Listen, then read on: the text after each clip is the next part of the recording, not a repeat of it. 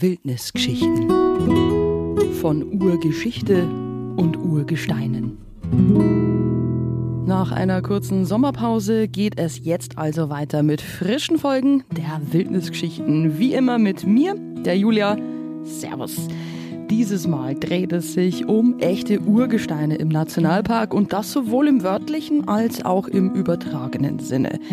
Ich treffe auf dem Lusen den allerersten Nationalpark-Mitarbeiter überhaupt, der zur Entstehung des Nationalparks, aber auch zur Entstehung des Mittelgebirges Bayerischer Wald viel zu erzählen hat. Und ich gehe natürlich auch wandern mit Rangerin Urgestein Brigitte Schreiner vom Lusen bis zur Sargwassersäge. Der 1373 Meter hohe Berg mit seinem markanten Blockhaldengipfel ist entsprechend auch unser Startpunkt dieses Mal. Etwas unterhalb im Lusen-Schutzhaus bin ich mit Michael Haug auf einen Kaffee verabredet. Michael gilt als der allererste echte Nationalpark-Mitarbeiter und kann uns in die herausfordernde Anfangszeit des ältesten deutschen Nationalparks entsprechend gut mitnehmen. Ja, das ist in doppelter Hinsicht richtig. Erstens, ich war schon im Sommer 1969 im Auftrag damals vom Professor Haber äh, hier in der Gegend. Ich sollte mithelfen, den Nationalparkplan äh, zu erstellen. Und auf die Weise war ich schon im Sommer 1969 in Sachen Nationalpark unter anderem auch hier am Lusen unterwegs. Der Bayerische Wald hat mich fasziniert von Anfang an und die Aufgabe Nationalpark natürlich auch. Michael Haug hat die wichtigsten Entwicklungen des Nationalparks also live miterlebt und nicht nur das. Bis zu seiner Rente 2003 hat der studierte Landschaftsökologe vieles hier geschaffen. Lange hat er den Botanischen Garten geleitet und auch Einrichtungen wie das Pflanzen- oder Gesteinsfreigelände am Nationalparkzentrum Lusen gebaut. Auch der Eiszeit-Lehrpfad hinauf zum Rachelsee stammt von ihm. Und da, wo solche besonders interessanten Stellen sind, äh, hat man äh, mit Lehrpfaden ausgestattet. Da ist zum Beispiel der Bach-Lehrpfad an der kleinen Ohe entstanden oder weil im Rachelgebiet eben besonders eindrucksvolle Spuren von der Eiszeit zu sehen sind, hat man sich dazu entschlossen, dort an sogenannten Eiszeitlehrpfad zu machen, mehrere Infotafeln, die erklären, äh, was man da im Gelände sehen kann. Der letzte ja, große, wirklich sichtbare Überrest, zumindest für auch das Laienauge, dass hier äh, der Bayerische Wald von der Eiszeit, von der letzten, ziemlich geprägt wurde. Auch hier der Lusener zum Beispiel zählt ja der Gipfel zu den 100 schönsten Geotopen Bayerns. Du kannst mit Sicherheit ein bisschen was grundsätzlich zu den Spuren erzählen, die die Eiszeit hier im heutigen Nationalparkgebiet hinterlassen hat.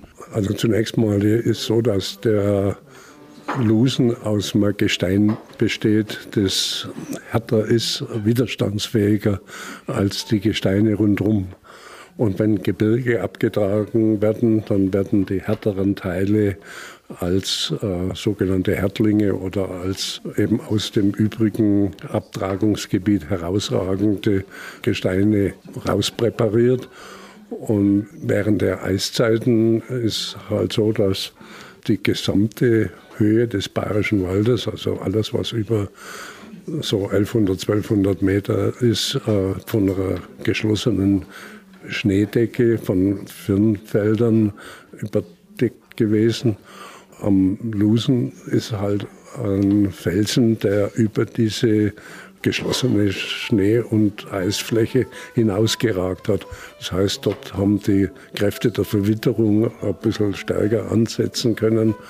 Und weil das ein relativ feinkörniges Gestein ist, äh, sind da halt äh, eher kleinteilige Überreste der Verwitterung dann über die Bergrücken runtergerollt und dadurch ist eine Blockhalte äh, Kuppe entstanden, die aus fein bis mittelkörnigem Granit besteht und wo durch die allgemeine Witterung halt nicht so viel Feinmaterial übrig bleibt oder wenn es äh, entsprechend regnet, halt auch weggewaschen wird. Und deswegen hat man hier über den Gipfel des Lusen eine sogenannte Blockhalde. Ich war ja in der Folge davor mit Karl-Heinz Reimeyer unterwegs, Kreisheimer Pfleger, Landkreis Freie Grafenau, und der hat mir die ganzen Sagen und Mythen rund um den Losengipfel, die Himmelsleiter erzählt. Schön, dass wir heute mal dann auch aufklären können, wie es wirklich entstanden ist mit dir, Michael. Also vielleicht schauen wir noch mal ein ganz kleines Stück weiter zurück in der, in der Geschichte der Entstehung des Bayerischen Waldes. Das ist ja eigentlich ein ur-uraltes Gebirge und es war ja auch mal eigentlich ziemlich hoch. Es war ein Hochgebirge. Ob es ein Hochgebirge war, das sei mal dahingestellt, aber es ist ein Gebiet, äh, das auf jeden Fall immer mal wieder angehoben worden ist und das über den wesentlichen Teil der Erdgeschichte immer Abtragsgebiet gewesen ist. Man weiß heute, dass über dem Lusen, über dem Rachel noch Gesteinsschichten gewesen sind, äh, etwa zehn Kilometer. Aber äh, das ist wohl immer mal wieder etwas angehoben und abgetragen worden. Wie hoch das Gebirge irgendwann mal gewesen ist, kann niemand sagen. Aber es, ist, es liegt auf der Hand, äh, dass über dem heutigen Bodenoberfläche noch mal 10 Kilometer zusätzliches Material gewesen ist, das da abgetragen worden ist oder andersrum. Man weiß, dass diese Gesteine, weil je weiter man in die Erde kommt, umso wärmer wird es ja, äh, Temperaturen von mehreren hundert Grad äh, gehabt haben, sodass das äh, Gestein plastisch wird. Also unter großem Druck und großer Hitze werden Steine breiartig, plastisch und können auf die Weise verformt werden. Ursprünglich sind es Meeresablagerungen, äh, die Mächtigkeiten von vielen Kilometern erreicht haben und die in größere Tiefen abgesenkt worden sind. Und da unten in diesen Untiefen ist dann quasi auch der für die Region typische Gneis und der Granit entstanden. Quarz haben wir ja noch dabei. Also aus den Meeresablagerungen ist Gneis entstanden. Und wenn diese Schichten noch weiter in die Tiefe äh, transportiert worden sind, dann sind sie aufgeschmolzen. Dann entsteht sogenanntes Magma, also flüssiges Gestein. Und im Prinzip ist der Granit einfach bloß gefrorenes, erkaltetes Magma. Das irgendwann nach oben gedrückt wurde und somit den Bayerischen Wald bzw. das sogenannte Böhmische Massiv bildete. Das ist natürlich nicht von heute auf morgen passiert. Für uns Menschen sind diese geologischen Zeiträume überhaupt kaum vorstellbar. Die Wissenschaft schätzt, dass das Gestein des heutigen Bayerischen Waldes vor rund 500 bis 350 Millionen Jahren entstanden und dann im Laufe weiterer Millionen Jahre durch die unvorstellbaren Kräfte der Plattentektonik nach oben gedrückt worden sind. Die afrikanische Platte drückt gegen die europäische Platte. Da entstehen die Alpen und dieses große Gebiet, das wir heute Böhmische Masse nennen, also das Gebiet zwischen Donau und Moldau, das war sozusagen ein Widerlager für diese Schubkräfte und äh, dadurch ist der Bayerische Wald erst in vergleichsweise geologisch jüngerer Zeit dann mal wieder angehoben worden von dem ich jetzt gerade spreche, ist in der Tertiärzeit, also so 60 Millionen Jahre passiert. Und da sind äh, letztlich dann die letzten Anhebungen, die zur heutigen Gebirgsform geführt haben, überhaupt erst entstanden. Wahrscheinlich gab es davor schon weitere Gebirge, die aber bis zur Entstehung des heutigen Gebirgskamms bereits weitgehend abgetragen waren. Jede Oberfläche der Erde verliert bei Niederschlägen Masse. Da gehen gelöste Stoffe mit den Bächen weg, die dann irgendwann bei uns hier im Schwarzen Meer landen. Und wenn das halt über Millionen von Jahren geht, dann verschwindet im Laufe der Zeit halt auch ein ganzes Gebirge. Die Alpen, die sind erst vielleicht 100 äh, Millionen Jahre alt, äh, aber die verlieren jedes Jahr einen Millimeter an Masse durch Erosion, durch Niederschläge. Die Alpen wachsen auch noch heute. Beim Bayerischen Wald weiß man es so genau nicht, aber bei den Alpen äh, ist es bekannt, weil dieser Prozess der Auffaltung der Alpen derzeit anhält, wie ein Fingernagel. Also ein Fingernagel wächst im Laufe eines Jahres einen halben Zentimeter vielleicht, äh, deswegen muss er immer wieder abgeschnitten werden. Und das ist innerhalb eines Zeitraums von einer Million Jahren Eine Million Millimeter ist gleich ein Kilometer. Also wären wir dann quasi theoretisch, wenn wir uns jetzt in einer Million Jahren hier herum im Lusen-Schutzhaus noch mit treffen würden, dann wären wir quasi auf äh, ja, gut 300 Meter Meereshöhe nur noch. Genau, genau so muss man sich das vorstellen. Und es ist in der Tertiärzeit großflächig auch im Gebiet, das wir halt Bayerischer Wald und Böhmerwald nennen, so gewesen. Und erst mit dem Auffalten der Alpen ist dann Gebirgsmasse des böhmischen äh, Massivs dann halt angehoben worden und zu dem geworden, was es heute ist. Nicht nur ein Mittelgebirge, sondern das grüne Dach Europas. Mit dem benachbarten Schumava Nationalpark in Tschechien bildet der Nationalpark Bayerischer Wald das größte zusammenhängende Schutzgebiet in Mitteleuropa.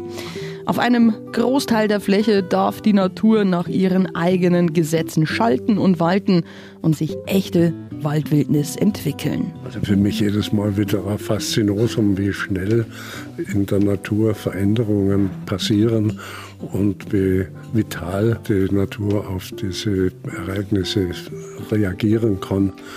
Und äh, das, was in den 70er Jahren sich niemand vorstellen konnte, dass man einfach Natur sich selber überlässt und dass die Natur das besser macht als der Mensch, das ist alles erst nach und nach entstanden und hat sich in den Köpfen durchgesetzt.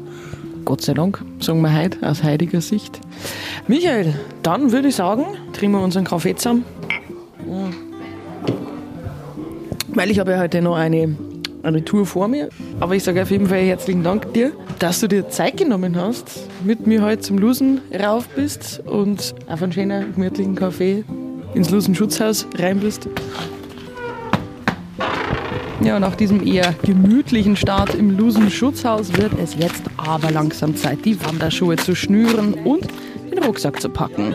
Mit Rangerin Brigitte Schreiner, einem weiteren Nationalpark Urgestein, wandere ich jetzt über die Wanderlinie Farn vom Lusenschutzhaus hinunter bis zur Sargwassersäge. Wir gehen wir jetzt den Farn, schön hergittig, gell? Da haben wir zum Einstieg gleich mal einen Haufen Farn direkt unterhalb vom Wanderweg. Ja, die werden da im Nationalpark teilweise schon Mannsau.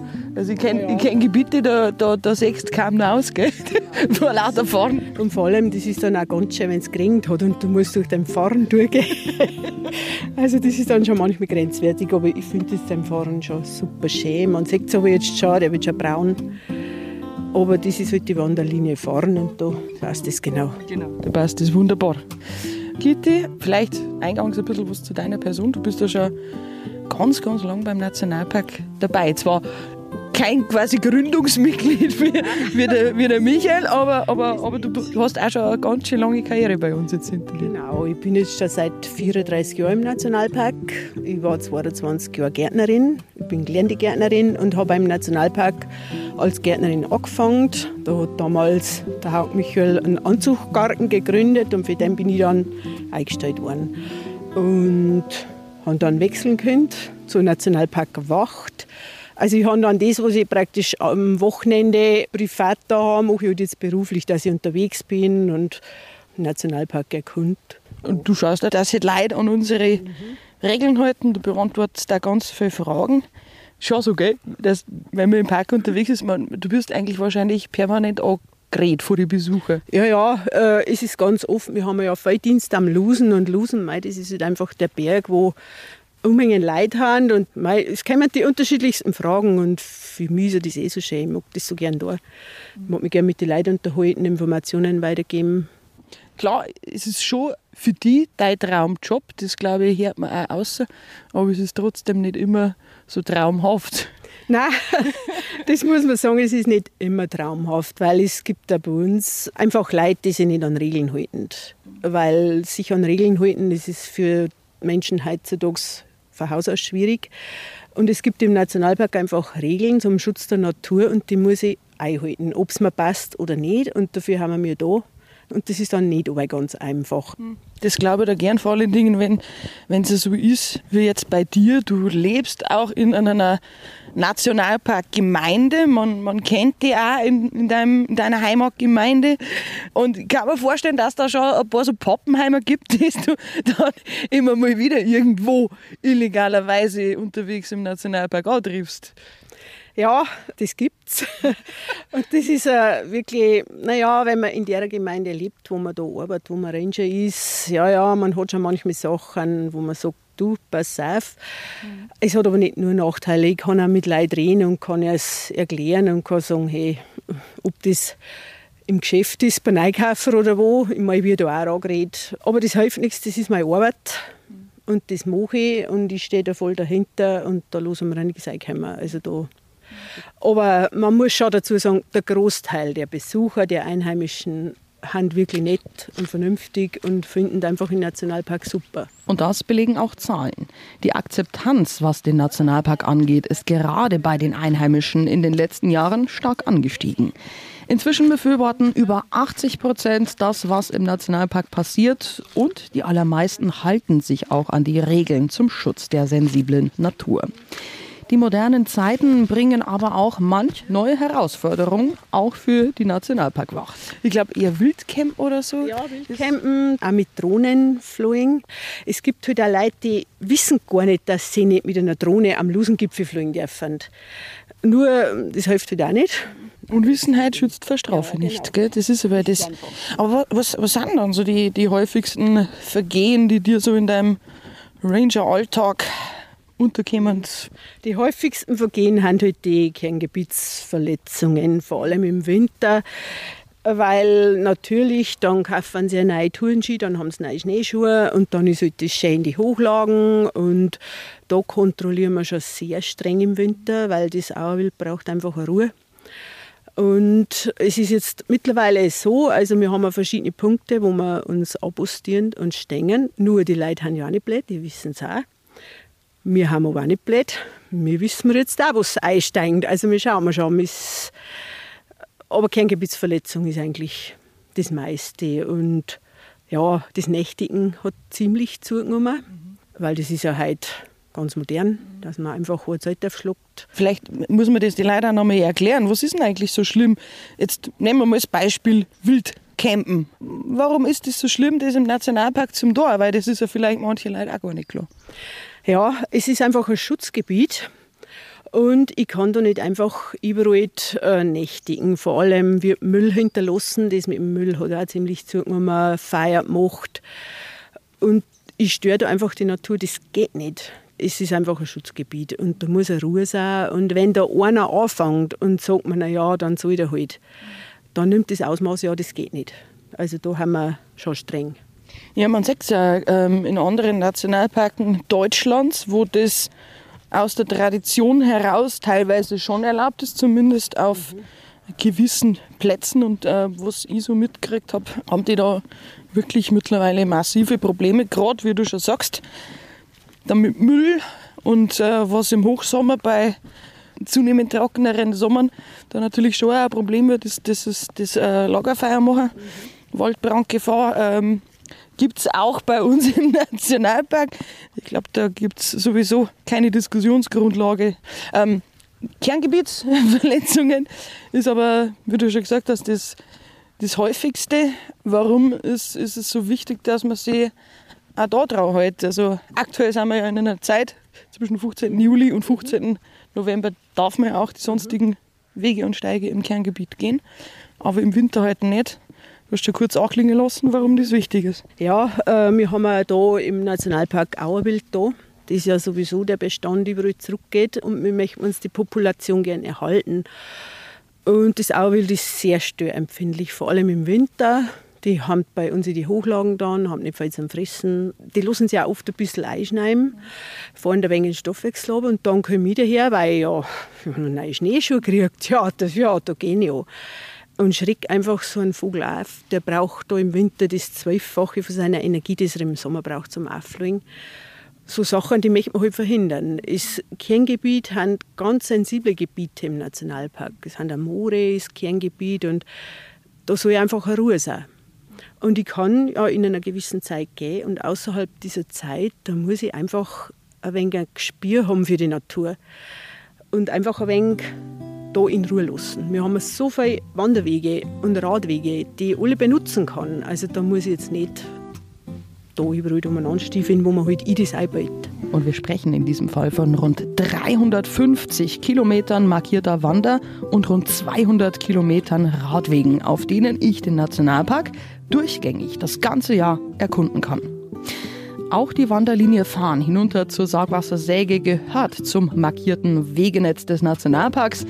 Ein toller Track, der uns gerade durch einen vitalen und schön schattigen Buchenwald führt, mit manch Besonderheiten am Wegesrand. Da hängt es gerade so halbert schon ein großer Baum über den Wanderweg drüber.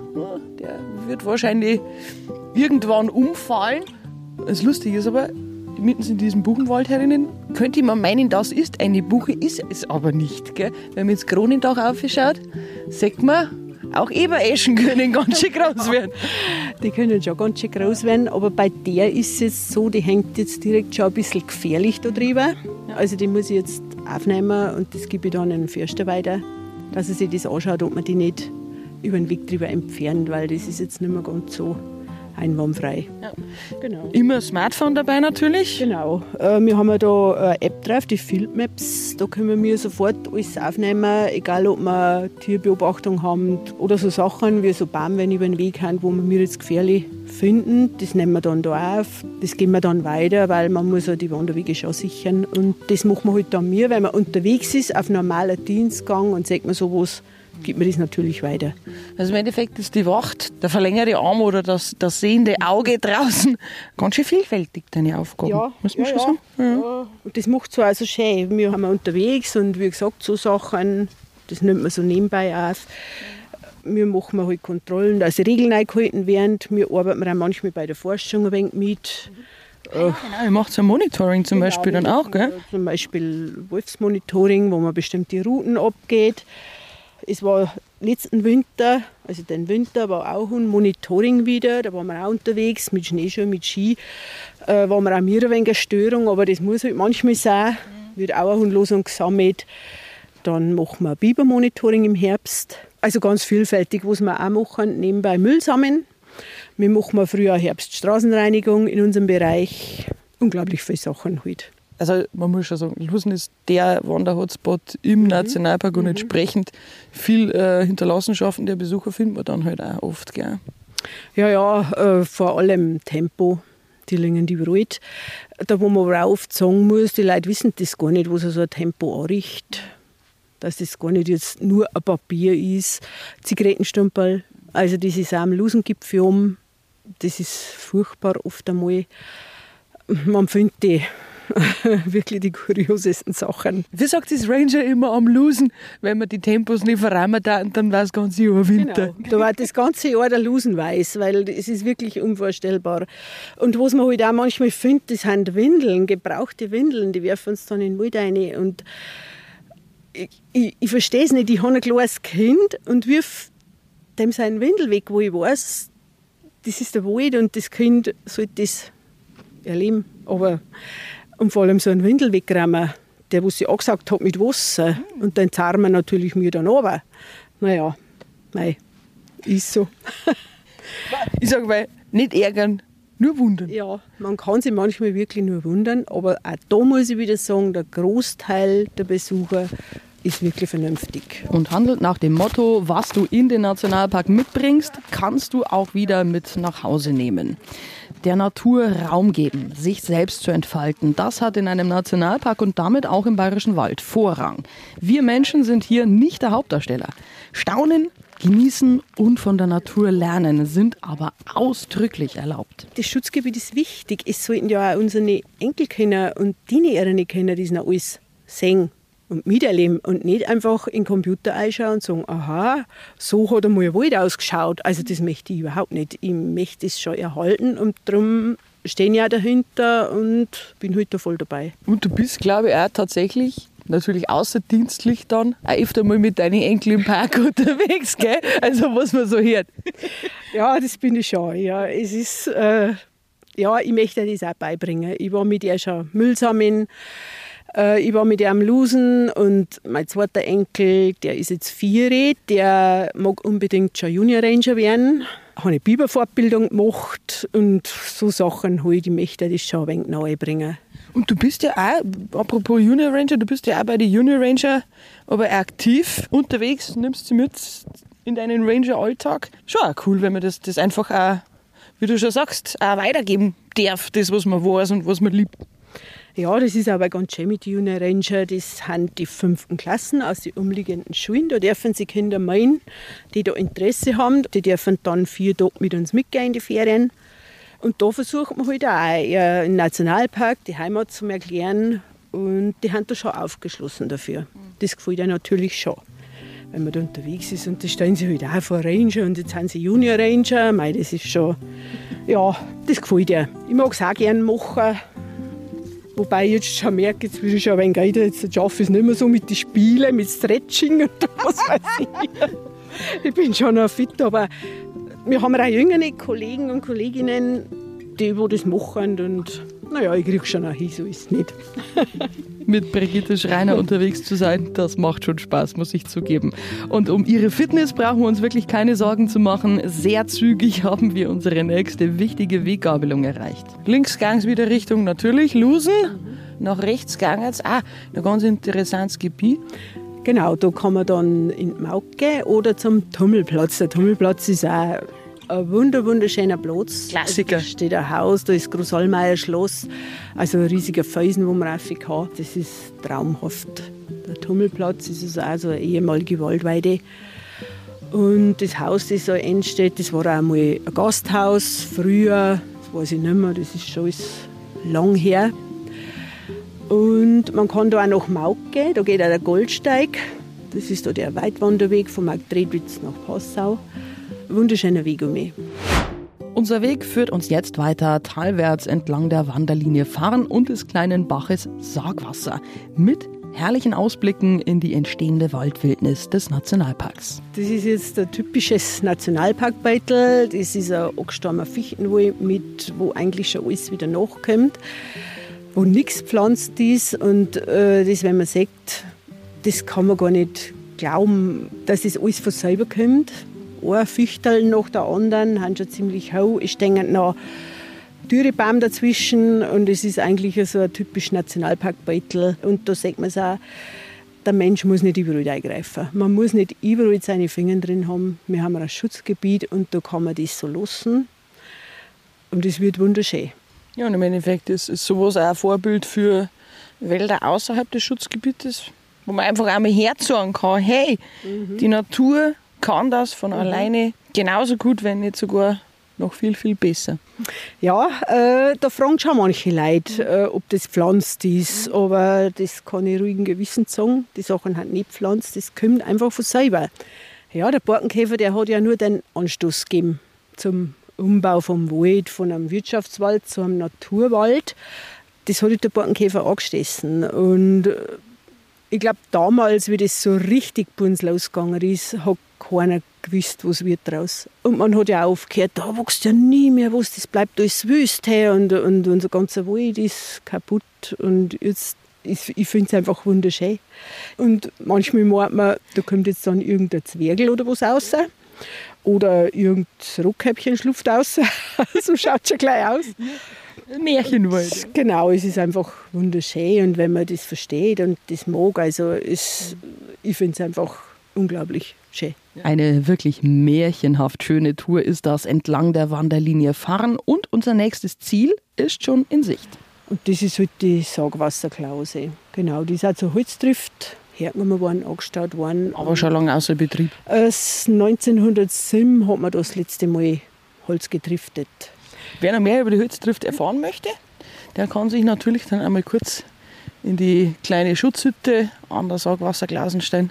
Da steht dann alles schön erklärt auch nochmal zum Lesen drin. Da ich sagen, viel Weg haben wir, glaube ich, nicht mehr so vor uns. Halbe Stunde, meine ich, ja. noch. So was so gut. Ja. ja. um den Dreh. Dann sind wir eh schon am Parkplatz mhm. an unserem heutigen Zielort. Vorbei an der kleinen Schutzhütte an der Sargwasser Klause folgen wir weiter dem Weg bergab. Da können wir jetzt an einem Kreuz vorbei, gell? Oh ja. Das sind. Äh, so Mortal sagt man bei uns, gibt es eigentlich mehrere im Wald, die kommen meistens noch daher, dass die Holzhauer früher haben öfter verunglückt. Da war die ganze Sache noch viel schwieriger, die haben mit Holzschlinken gefahren und, mhm. und das sieht man eigentlich öfter einmal. Ein? Zum Beispiel mhm. beim Weidern erschossen worden vom Förster. Das ist natürlich noch aus einer Zeit. Mhm. Äh, 1941, ja, ja.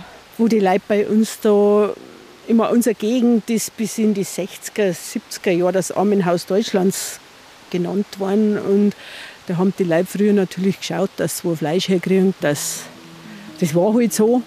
Und der ist halt da von einem Förster erschossen worden. Genau. Und um an das Ereignis zu erinnern, steht heute noch ein Matterl am Saugwasser. Mhm. Ja. Ja, ja. So war das damals, gell? So war das, genau. So war das. Ja, dann gehen wir eh schon fast zum Ende unserer Tour. Dann sage ich auf jeden Fall jetzt schon mal sakrischen Dank, dass du mit mir gegangen bist heute. Man kann es, glaube ich, wirklich nur empfehlen. Die Tour vom Lusen runter zur Sagwassersäge und ähm, auch wunderschön, das Ganze mal umgekehrt zu gehen.